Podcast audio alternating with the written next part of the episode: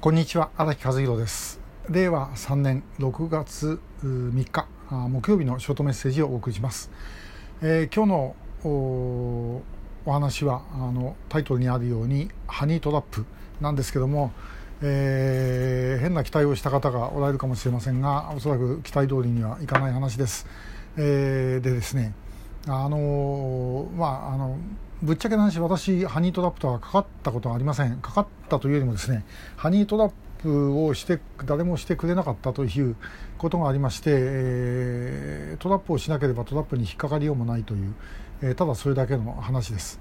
でただあのこれはですね、えー、まあいろんなところでいろんな話は聞くんですけども例えば政治家なんかの場合ですねえー、こういうことがあります。北朝鮮例えば行ったりとか何とかして交渉するわけです。で、えー、まあバーッとこう北朝鮮側ですねこう聞いてていろいろ言わせるわけです日本側に。で、えー、まあもうこうね結構強いことを言うと、えー、拉致被害者改正とかなんとか例えば言うわけです。で、えー、それを聞いてて相手側がですね話が終わってから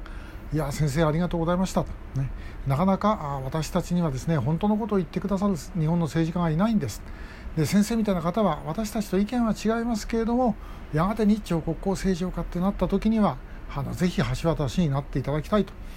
えー、いうふうに言われるとですね、えー、大抵の人はそうかと今までのやつは違うけど俺はちょっとそれとは別なんだなというふうに思ってしまう。でえー、どうもありがとうございましたって言ってその会議室を出る時にですね、えー、か渡されて、え、そして、えー、ホテルの部屋に行くとですね、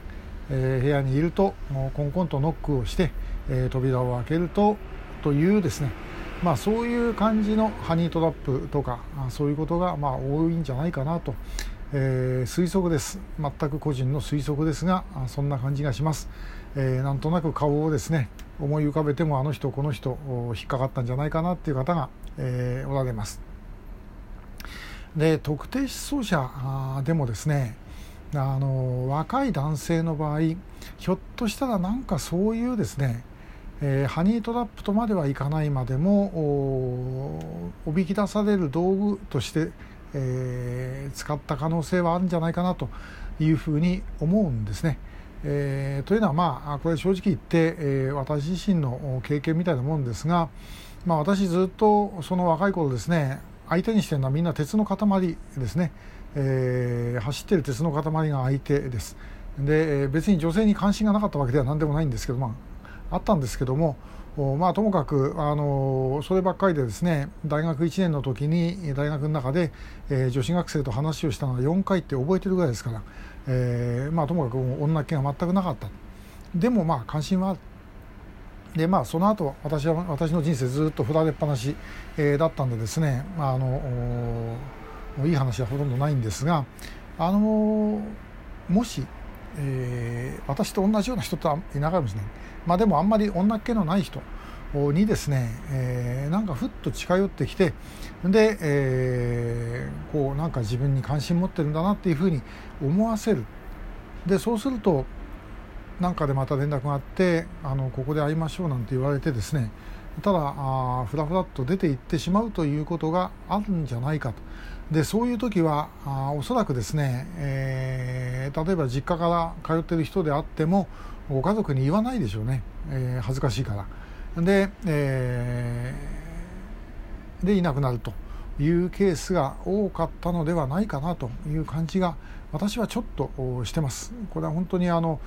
想像でしかないんですけどもやはり向こうはですね相手がどんな人間かというのを調べます。で、えー、その中でどこをつけば弱みになっているかということをですねあのちゃんと調べるはずです。ですから、まあ、そういう意味ではあの好みのタイプの女性とかそういうのもおそらく調べて、え、それに合うような人間にですね声をかけさせるということぐらいは、まあ、十分にあり得るだろうと思います。あのさっき言った政治家なんかのケースだったらこれも間違いなくですねあのどんなタイプが好きなのか、ね、太めがいいのか細めがいいのかとかですね、えー、そういうのを顔はどういうのがいいのかとかそういうのを先に絶対調べ上げて、えー、その上でハニートラップかけてくるはずです。えー、ということでですねさまざ、まなケースがあったのではないだろうかというふうに思います。えー、まあこれから先もこんなこと言ってればですねさすがにハニートラップないと思いますけどもまあ、皆さんの中で、えー、元気のいい方はですねそういうことがあったら、え、自分から逆ハニートラップをかけるということで、えー、頑張っていただくのも一つお国のためかなというふうに思ったりいたします、え今日もありがとうございました